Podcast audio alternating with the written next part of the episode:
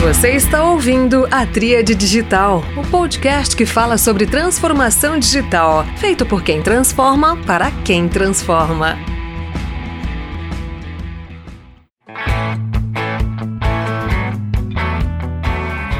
Olá, pessoal. Este é mais um episódio da Tríade Digital, o podcast feito por quem transforma para quem transforma. No episódio de hoje, eu trouxe um sujeito que, assim como eu, está na área de educação há mais de 10 anos e ele criou uma empresa que eu basicamente considero um impulsionador de inovação nas empresas, que é basicamente um, um trabalho de trazer pessoas do mercado para dentro das organizações para desencadear o processo de transformação que é tão importante. Muitas empresas não conseguem sozinhas iniciar o processo de transformação. Então, o papel que esse cara aqui, que eu já vou anunciar o nome dele, faz é essencial para dar início a essa transformação. Seja muito bem-vindo, Diego Travessa. Obrigado, Bruno. Obrigado pelo convite. Sou super fã do seu trabalho, né? Desde quando você começou a sua carreira na área de educação, onde a gente já foi colega de instituição. Um grande amigo meu, Sérgio, me apresentou você. Um dia falou: Diego, você precisa conhecer o Bruno.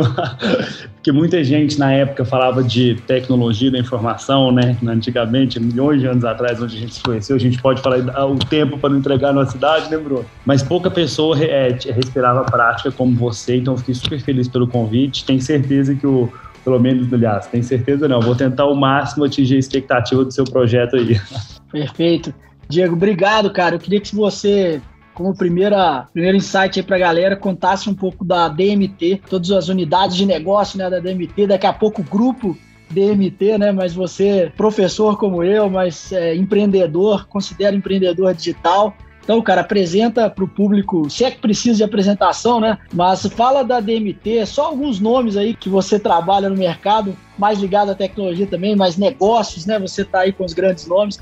Conta, por favor, um pouquinho, cara. Vou contar um pouquinho da história da DMT. Antes de eu fundar a DMT, eu trabalhei durante 10 anos no marketing de operadoras de telefonia. Trabalhei na Oi, na TIM e na Claro. E naquela época, né, a gente desenvolveu alguns projetos de treinamento e desenvolvimento para os promotores de vendas. Quando a MT começou, que um dia eu estava no supermercado, encontrei com uma ex-gerente da minha operadora de RH e ela, Diego, e eu estava saindo dessa minha trajetória para empreender, indo montar uma agência de comunicação. Eu sou formado em relações públicas. E ela, Diego, eu queria montar um projeto, igual aquele que você montava. Eu falei, nossa, eu estou indo montar uma agência de comunicação, mas na época eu nem imaginava que eu ia para essa área. E aí eu comecei a montar esse projeto, que inclusive era para a Unimed, e de lá é, eu comecei com relações públicas, percebeu tanto que o palestrante, o profissional do conhecimento, precisava de uma assessoria, de um RP que cuidava realmente da imagem dele, que cuidava do produto dele, que fazia esse trabalho de marketing, né, não só de promoção, mas também de ver o produto do palestrante e também da imagem, né, da negociação, do acompanhamento das propostas, que fizesse toda essa assessoria completa. E aí eu fundei a DMT, que hoje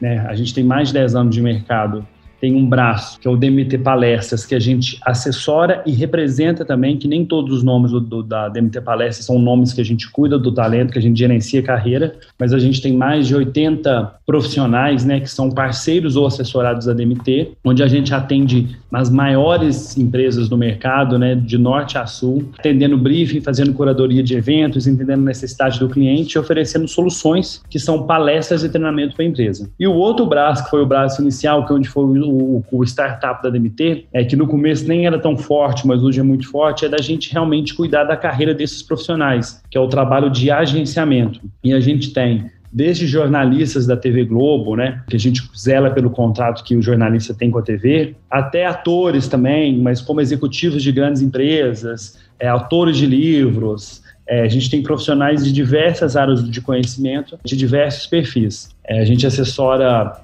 desde a, desde a carreira do Miguel Falabella, que é um palestrante que hoje tem uma, várias palestras inspiracionais, é, usando a carreira dele como pano de fundo, desde o do André Iório, que é um ex-executivo do Tinder, que também está nessa área de transformação digital, mas muito mais com um lado de competências humanas, o Rony da Reserva, acabamos de fechar com o João do Mac, que é o, o diretor de marketing do McDonald's. A gente tem também, enfim, é, pessoas de outras áreas da área de economia, a gente tem o William Vac, enfim, são vários profissionais que se eu for ficar falando aqui, a gente vai tomar muito tempo do podcast, mas quem quiser depois conhecer um pouquinho do nosso site é dmt.ag, que é o site do agenciamento, e dmtpalestras.com.br, que é o nosso site de curadoria de atendimento ao cliente, onde a gente tem todos os palestrantes, tanto os que estão no dmt.ag, tanto os palestrantes parceiros nossos também. Perfeito, Diego. Acho que tem muita conexão. Eu, na sua apresentação, mencionei essa, às vezes, gatilho que a DMT desencadeia dentro das empresas ao apresentar uma pessoa com experiência de mercado para falar coisas que às vezes internamente próprios executivos não conseguem construir, conectar esses pontos e um palestrante o faz com maestria, né? Então eu vejo muito como um acelerador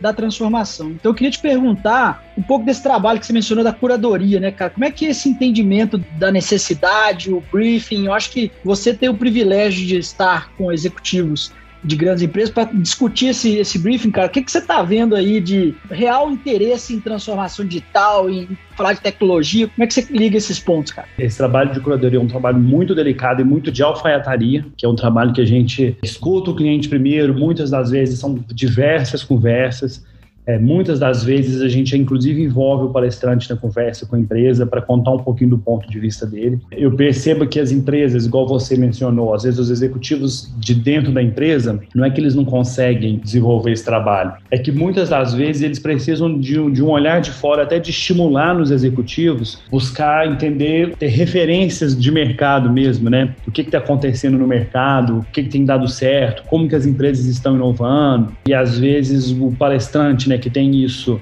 fresco, que tem exemplos, é, que tem cases para compartilhar com a equipe, inspira muito a empresa até construir o seu próprio case. Tem aquela frase, né? Um conselho é bom, mas o exemplo arrasta, né?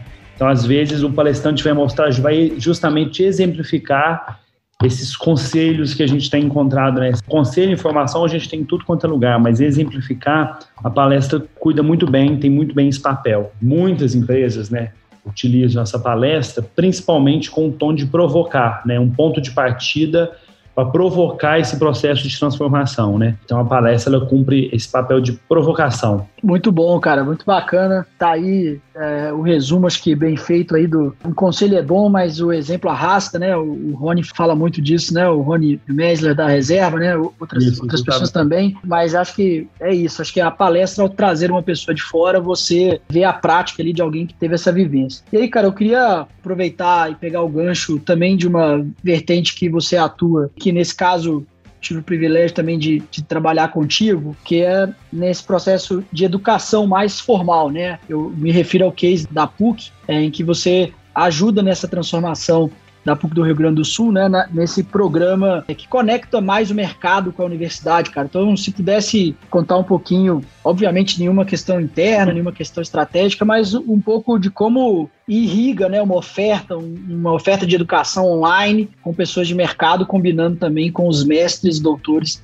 da universidade. São várias PUCs, mas como várias outras universidades, têm inovado um pouco, principalmente no MBA nos programas de MBA. Então, o aluno ele, ele tem aquele programa tradicional, né? Aquele, ele participa daquele, aquela jornada que ele já existia, mas a universidade também promove encontros com executivos, com pessoas de mercado naquele tema. Então, geralmente, né, um programa de pós-graduação, por exemplo, já tinha um professor referência, enfim, da PUC que fala de um tema X, mas a, a PUC convida um palestrante de mercado para vir exemplificar, para ser o exemplo prático daquela teoria. Então, várias universidades têm inovado um pouco nesse formato, né? No Nordeste também, recentemente a gente fechou um programa super legal com a Universidade de Recife, que também tem feito um trabalho fantástico, né? A própria FIA de São Paulo também tem feito muito isso agora, de inovar um pouquinho de conectar realmente o aluno com as referências no mercado, né, com os profissionais que são referências no mercado. Então a gente tem feito muito isso, né? É um braço de curadoria também, né? Não só esse, como também até outros programas, né? No, no, na educação corporativa, as universidades corporativas também fazem muito isso, né? Tem o, o profissional da universidade corporativa, o funcionário interno que ministra algum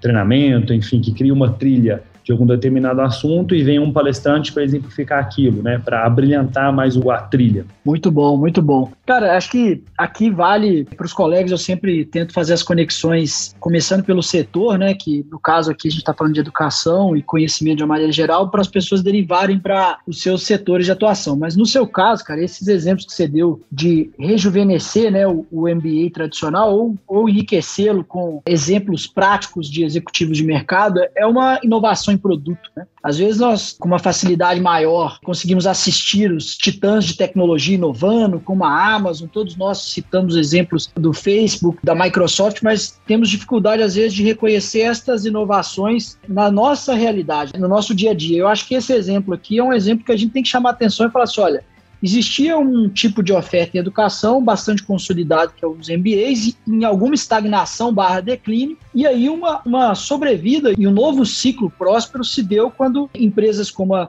a DMT conseguem conectar profissionais para gravar esse conteúdo, disponibilizá-lo. Quem não quer assistir aula, por exemplo, com o Silvio Meira, já ouvi por lá, por intermédio da DMT. É muito interessante esse trabalho que você faz. Você está ouvindo a Tríade Digital.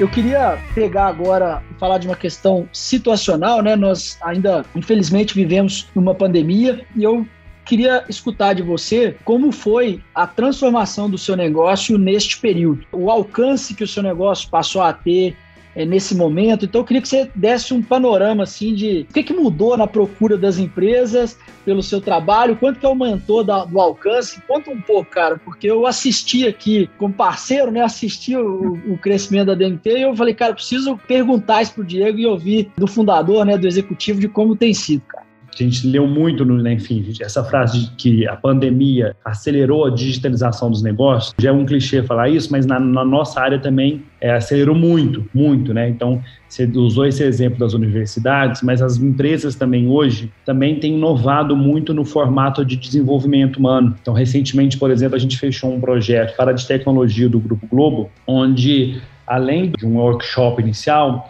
o palestrante ele acompanha um processo de desenvolvimento de podcast para o grupo, onde os grupos, né, os próprios funcionários da, do, do, Grupo Globo desenvolvem também podcasts, né, que são atividades previamente desse workshop, ou seja, um projeto que durante quatro meses aquele podcast também é feito pelos próprios colaboradores e tem uma entrega final, um workshop final, né. O legal do, desse podcast é que é justamente o funcionário verbalizando a aplicabilidade daquele conhecimento para o negócio, né, como que ele está aplicando aquilo no negócio. Isso é um processo de aceleração da, da digitalização né, de todas as áreas, não só do iFood, né? A gente não só é, passou a com, é, comprar comida por aplicativo, como a gente também começou a, a consumir conhecimento por aplicativo, né? As empresas começaram a, a a usar outras tecnologias, outros meios para disseminar conhecimento, para desenvolver pessoas, né? E que bom, né, que isso aconteceu, né? Porque dá mais escala, o desafio é humanizar. Quando você coloca um, um palestrante para acompanhar uma produção de podcast desse, por exemplo, que o participante também é protagonista, que ele participa, isso é super humano, né? Ele não é mais um que está ali, né? Ele está participando. Mas voltando ao começo da pergunta, eu acho que antes da pandemia, no ano de 2019, é, eu acho que das 15 propostas que a gente recebeu de fazer EAD na época, né, de fazer palestra gravada, pô, acho que recusamos todas, né? A gente era 0% digital, porque o nosso negócio ele era até um pouco contra o digital, na, nossa filosofia naquela época, porque eu acho que teve uma onda num passado de uns cinco anos antes, não vou saber o ano exato, que o EAD, é, é, aliás, o e-learning foi uma, um boom. E toda empresa queria o e-learning, né? Queria aquela, aqueles treinamentos, aquela gamificação, então era muito uma modinha. E a gente foi um pouco testemunho do tanto que aquilo não deu certo. Foi muito mal conduzido, do tanto que, que o contexto não estava apropriado para aquilo. Às vezes o funcionário é, entrava ali, mas ele não estava ali, né? Não que isso hoje não aconteça, né? Mas hoje acontece com, uma, com acho que as pessoas estão valorizando muito mais. Acho que no ano de 2019, que foi um ano recorde de eventos presenciais para a DMT, foi um ano que a gente não teve nenhum evento online. E quando foi no ano de 2020, quando veio a pandemia, a gente, durante 10 dias da DMT, a gente recebia telefone. O nosso negócio antigamente era o seguinte: para alguém planejar um evento, em, em agosto, ele fechava o local do evento em março, queria comprar o aéreo em fevereiro e queria fechar o palestrante em janeiro. Então a gente já entrava o ano de março já com o evento agendado para setembro, outubro. Então no começo da pandemia, do mês de março, era só cancelando o evento, né? A gente já, e a gente entrou o ano de 2020 assim muito bem, mas muito bem. E quando veio o negócio da pandemia, é um pouquinho antes, em janeiro, a gente tinha um palestrante que, por incrível que pareça, tinha ido na China fazer benchmark, ele tinha uma palestra gravada. E a empresa cancelou a palestra porque ele estava vindo de uma área de coronavírus. E aquilo mexeu um pouco com a gente, falou, opa, peraí, né? A gente já começou a, a criar estratégia para prever aquilo que já estava já tava anunciado que ia acontecer. O segundo caso de coronavírus que aconteceu, que foi tipo na quinta-feira pós-carnaval, era de um palestrante da DMT, por incrível que pareça. Segundo caso do Brasil. É um executivo da XP, que é nosso assessorado, e a gente tinha uma demanda para Renner. Tivemos que cancelar. Então, assim, quinta-feira pós-carnaval, a gente ainda não. Tava todo mundo achando que não ia ter parada, né? Tinha cliente que ficava assim: será que eu cancelo ou não o meu evento presencial, né? Tava todo mundo na dúvida e a gente já sabia que tudo ia ser cancelado, né? Porque já era uma coisa que lá fora estava evidente, né? E aqui também ia ficar evidente. Mas durante o mês de março, abril e maio, ficou todo mundo no mercado super desesperado, querendo encontrar soluções, criar coisas mirabolantes, né? Ah, tem que ter uma plataforma, na DMT tem que ter uma plataforma, tem que ter aquilo. Todo mundo louco, né? E assim, lá na DMT todo mundo também querendo encontrar soluções para superar a crise, né? Tava todo mundo com esse mindset, né? Todo mundo lá querendo trabalhar, todo mundo querendo ter alguma ideia mirabolante. Mas a gente, inclusive, eu fiz até um trabalho com a equipe Gente Calma. A nossa matéria-prima aqui é conhecimento, é, nossa matéria-prima aqui são as pessoas que trabalham com a gente, né? São os nossos palestrantes. O que, que a gente pode fazer hoje para não perder a nossa essência, né? Para a gente não mudar o nosso negócio. Não vamos montar uma outra empresa, né? E aí foi até um dia nessa, nessa chuva de lives, né? Que eu vi um, um exemplo de um, de um palestrante nosso que fez uma live, que ele falou o seguinte para mim, Diego, tem uma garçonete da Espanha, a Espanha já estava no maior lockdown, que ela não entrou no desespero. Por quê? Ela foi desligada do restaurante, ela chegou na casa dela e falou: "Qual que é o meu propósito? O meu propósito é servir. Como que eu vou continuar levando o meu propósito, né?" Ela montou uma empresa de fazer o mesmo trabalho do restaurante que ela fazia de servir, só que era de servir os idosos de Madrid fazendo compra em supermercado, né? E acho que aquilo mexeu muito com a gente da DMT, porque a gente falou, qual que é o nosso propósito, né? Qual que é o nosso negócio? Nosso negócio é levar conhecimento, é inspirar, é provocar, enfim, né? Então a gente, como que a gente pode fazer isso hoje? Hoje as empresas estão, todo mundo está em casa, né? Tá todo mundo parado, né? Tá todo mundo desesperado, todo mundo sem inteligência emocional para superar a crise. Como que a gente pode colocar os nossos palestrantes para ajudar as empresas nesse momento? Isso foi tudo em março, né? Quando foi em abril, já no meio da explosão, todo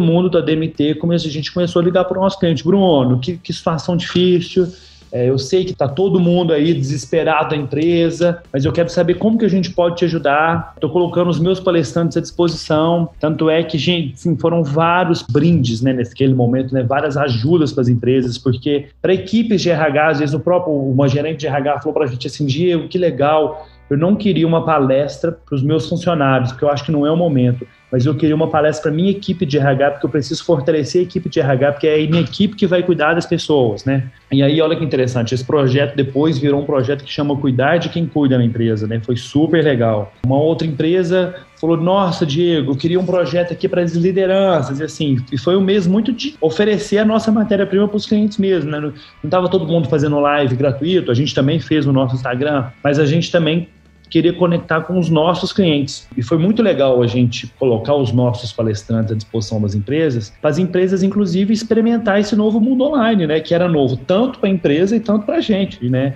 Não tem vergonha nenhuma de falar, mas, por exemplo, eu nunca tinha feito um Zoom na vida, né? Eu lembro direitinho que eu liguei para um funcionário da MT, da produção, que chama Marcos. Falei, Marcos, você precisa ficar craque no Zoom em todas as ferramentas. Então ele ficou tipo uma semana estudando ferramenta, né? Isso Zoom, enfim, cada um uma ferramenta, né? E os clientes também ligavam muito pra gente. Ah, mas qual que é a plataforma que vocês estão usando? Ah, mas dizem que o Zoom não tem privacidade. Ah, mas não sei o quê. Então aquele, aquele monte de pergunta, né? No, no desespero, a gente contratou uma, uma empresa para fazer uma plataforma para DMT e a gente nunca usou essa plataforma, né? Porque nunca precisou usar essa plataforma, né? Porque eu acho que as empresas também criaram as suas próprias plataformas. Eu acho acho que, inclusive, que bom que a gente usou, mas pelo menos a gente tinha, né? Esse desespero das empresas de criar plataforma, de criar solução, foi muito legal, mas assim, acho que teve muita gente que comprou tecnologia que às vezes nem, nem, que nem precisava usar. Tem um cliente mesmo de uma indústria automobilística que já fazia transmissão de palestras no ambiente online, porque a empresa não tem planta no Brasil inteiro. E um dia ele me falou: Ah, a gente está comprando uma plataforma nova, não sei o quê. Eu falei: Ah, mas você já não tem aquela? É, mas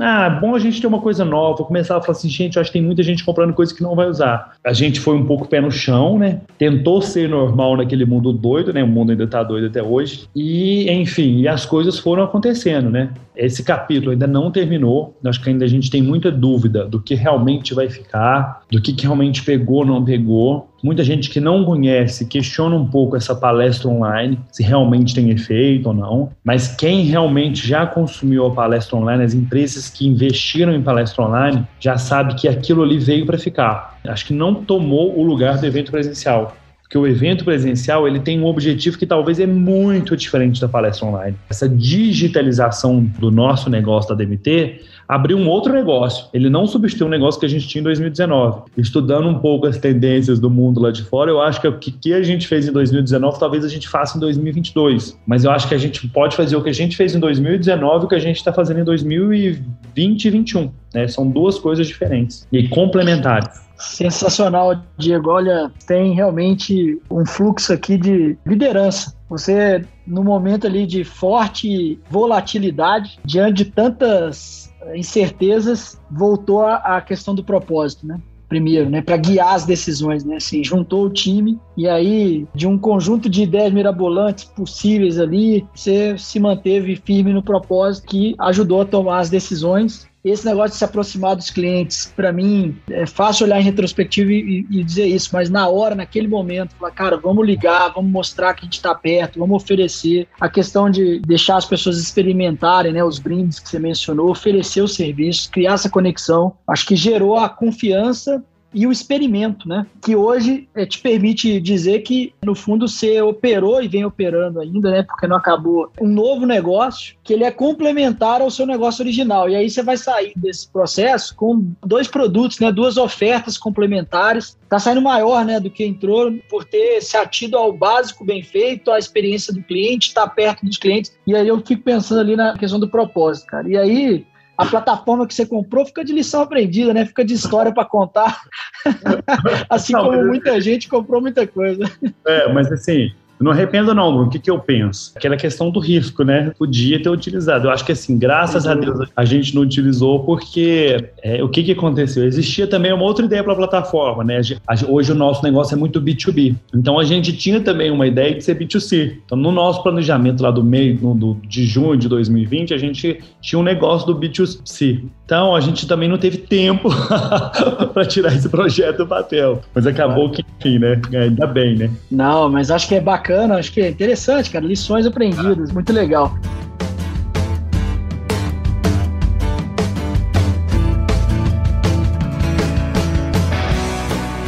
Diego, olha, queria dar uma pivotada agora na conversa. Acho que a gente explorou bem o, o B2B aqui. Agora eu queria fazer um B2C no sentido de agora CPF, né? O Diego enquanto empreendedor, cara, se pudesse compartilhar com a nossa audiência, que é basicamente composta por lideranças que estão envolvidas na transformação digital, né, profissionais, majoritariamente tecnologia, mas que lidam com dilemas ali de carreira, de para onde vai, se, se faz algum movimento como o seu, assim, de, de mudança, de conciliar carreiras, né? Você é professor também, meu, foi meu colega professor lá na UNA, né? No Centro Universitário UNA. Quais são as suas principais é, dicas, assim, ou lições aprendidas, cara, nessa sua jornada empreendedora, cara? Porque eu queria era que você agora exercitasse o propósito da DMT, você, cara. Você é o palestrante aqui hoje. Eu queria que você inspirasse as pessoas aqui e dissesse, cara, ó, vai por esse caminho, vai por aquele, cara. Pelo seu exemplo. É, eu não sou palestrante, eu sou. Claro que é, cara. cara, ninguém. Ah, você é o primeiro a contratar o Diego como palestrante. Não. Contar é... a sua própria história. Acho que a principal lição aprendida nessa minha jornada de empreendedor, eu acho que é que a gente está bem resolvido com a gente mesmo, né? Acho que em alguns momentos a gente não está muito bem resolvido, a gente não sabe o que, que a gente quer, a gente não se conhece muito bem, então a gente às vezes não sabe que a gente não tem maturidade para tomar uma decisão, que a gente precisa de ajuda. Claro que a gente, que na DMT, a gente errou muito no começo. Mas eu acho que uma, uma lição aprendida é essa questão de ser muito bem resolvido, né? De ser bem resolvido com você mesmo, com a sua expectativa, né? Por exemplo, eu podia muito bem ficar frustrado pelo investimento da plataforma, igual eu comentei na, na pergunta anterior. Mas está uma coisa muito bem resolvida entre mim. Não, que, que bom, eu, eu, eu sei o tamanho do meu passo, da minha perna, né? Eu sei o que, que a gente, o peso que a gente consegue carregar e o peso que a gente não consegue carregar. Essa é uma lição aprendida. E uma outra lição aprendida, assim, que é uma coisa que eu sempre tive, principalmente depois do terceiro ano da DMT, é da gente ter foco, entendeu? Porque principalmente no meu negócio, no meu dia a dia, eu lido com muita gente da área de inovação, muita gente inteligente, muita gente com ideias muito legais. Eu tenho muito cliente com ideias super legais. O mercado está super acelerado, tem oportunidade para todo mundo. São sugestões, são ideias, mas a gente se perde quando a gente não tem um foco na nossa ideia, no nosso sonho, no nosso propósito. Em vários momentos eu penso assim, nossa, essa ideia é muito legal, mas é muito legal. Eu fico pensando, pô, mas eu acho que essa ideia minha vai desfocar dessa minha ideia que já tem andamento, né? Para mim é um exercício muito grande de foco que uma vez que teve uma pessoa que me deu um feedback assim, Diego, mas você é muito cabeça dura, você precisa ir pro lado de cá. Eu falei, não, peraí, não é cabeça dura.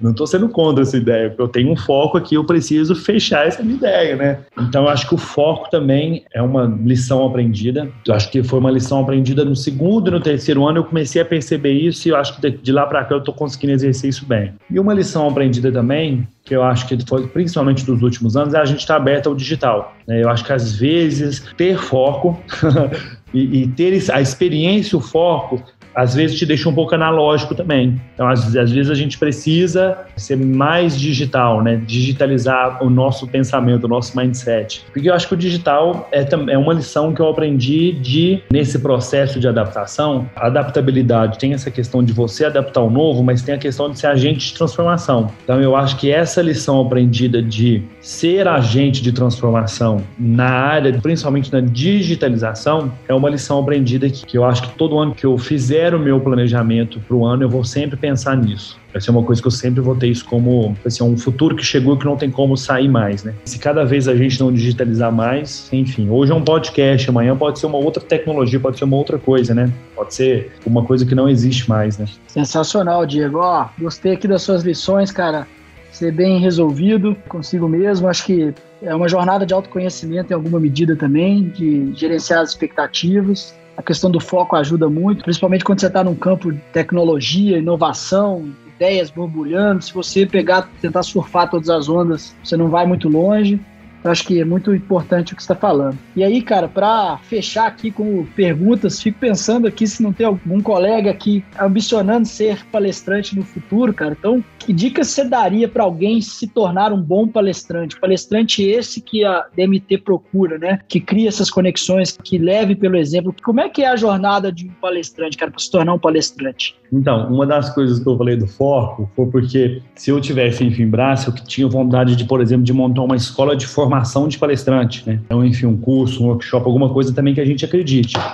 Acabou que o nosso foco, da nossa trilha, não deixa a gente abrir esse novo negócio, ainda não permite ainda. É um mercado que, enfim, que muita gente precisa formar mesmo, né? investir tempo, dinheiro, né? E a DMT hoje, o tipo de profissional que a gente trabalha, como a DMT hoje não é uma, uma empresa que forma palestrante, a gente às vezes desenvolve uma pessoa que já é palestrante, ela já é bem sucedida na carreira, que é o perfil que a gente busca hoje. Infelizmente ou felizmente, né, a gente é muito bem resolvido com isso, a gente tem uma, uma limitação de número de palestrantes na DMT. Às vezes a necessidade daquele profissional não é a DMT, às vezes ele precisa se formar como palestrante. Então, eu acho que o conselho que eu daria para alguém que quer se formar como palestrante é realmente investir muito na competência comunicativa, seja presencial ou online, para se tornar um palestrante, né? Mas também que isso sozinho hoje é meio que commodity, né? Falar que um palestrante fala bem, né? que ele prende a atenção do público, é um commodity na área de palestras, né? Eu acho que o tema que o palestrante trilha, ele precisa ter muita autoridade naquilo, ele precisa realmente ser diferente, né? E como que as pessoas hoje buscam autoridade, né? Disseminando conhecimento. Tem gente que faz um canal do, de YouTube e vira autoridade no determinado de assunto. Tem gente que escreve um livro. Tem gente que escala o Everest. tem gente que, que faz um podcast. Acho que cada pessoa encontra um caminho, mas ela vai virar autoridade naquilo, né? Tá buscando ser autoridade naquilo. No mundo de que a gente tem de informação, né, de, de acesso à informação, de muita criatividade, né, de muito commodity, poucas pessoas conseguem realmente aprofundar, se diferenciar e ser original nisso que ele busca ser referência. Por exemplo, hoje os palestrantes nossos são referência em determinado tipo de assunto. Então, um cliente que vai contratar aquele, aquele palestrante é por quê? Porque ele admira um projeto do palestrante, que ele tem autoridade para falar aquilo, ele tem bagagem, ele não tem um exemplo, ele tem uma, uma bagagem com vários cases, né? Para compartilhar com vários exemplos. São esses os conselhos, né? Se capacite, mas lembre-se que isso é commodity, né? Mas crie autoridade nesse tema que você busca ser realmente é, original e diferente no mercado. Muito bom. Portanto, é, uma, é um investimento de longo prazo, né? Se tornar um palestrante. Longo Exige prazo. a construção realmente de uma reputação, né, uma autoridade a partir das suas entregas do dia a dia da, na organização que você se envolve, no tema, né, no, na área que você está se projetando, né, então realmente tem que ser baseado nas suas, nos seus resultados, se você é um esportista, se você é um executivo, enfim, e a partir disso você já com esse interesse vai solidificando e vai construindo essa imagem. Acho que você foi bastante realista, né, no mundo superficial, né, Diego? Que às vezes as pessoas buscam atalhos. A sua fala aqui, ela vai no caminho de criar algo consistente, né, algo com lastro. É acho que isso é o mais relevante. É justamente isso que você falou, né? Ser palestrante não é da noite para o dia, é um trabalho muito a médio e longo prazo, né? O mundo hoje, além do superficial que você citou, é muito imediatista, né? O cara quer se tornar palestrante, está em todos os palcos do Brasil. Sensacional. Cara, ó, nossa conversa voou. Eu quero te agradecer demais, cara, e abrir aqui para você falar a sua mensagem final aí para nossa audiência. Já fica aqui o meu agradecimento aqui pela sua generosidade por ter compartilhado aqui um pouco da DMT e da sua trajetória enquanto empreendedor. Não, Bruno, obrigado. Eu que agradeço o convite. Fiquei bem feliz aí. Muitas das respostas vieram durante a gravação, mas minha mensagem final é que fica à disposição, enfim, tanto para alguém que, que já quer palestrante, quiser participar da DMT, só entrar em contato. E para sua audiência aí que está planejando o evento, que quer levar um palestrante para a empresa, que quer se inspirar e inovar na empresa, pode contar com a DMT também, dá uma disposição para tudo. Muito bom, muito bom. Bom, pessoal, com isso encerramos mais um episódio da Tria Digital. Todas as quartas-feiras um novo episódio. Sigam-nos nas, nas, redes sociais, sobretudo no Instagram, no Digital, sempre conteúdos com experts no tema de aceleração ou transformação digital. Grande abraço.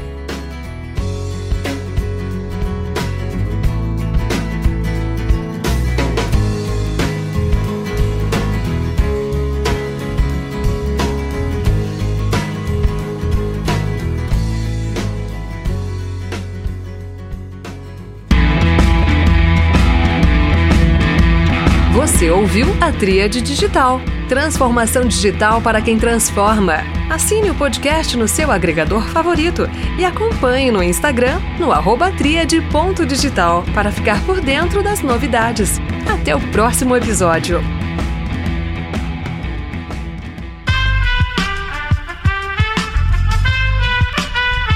Esse podcast foi editado por Aerolitos Edição Inteligente.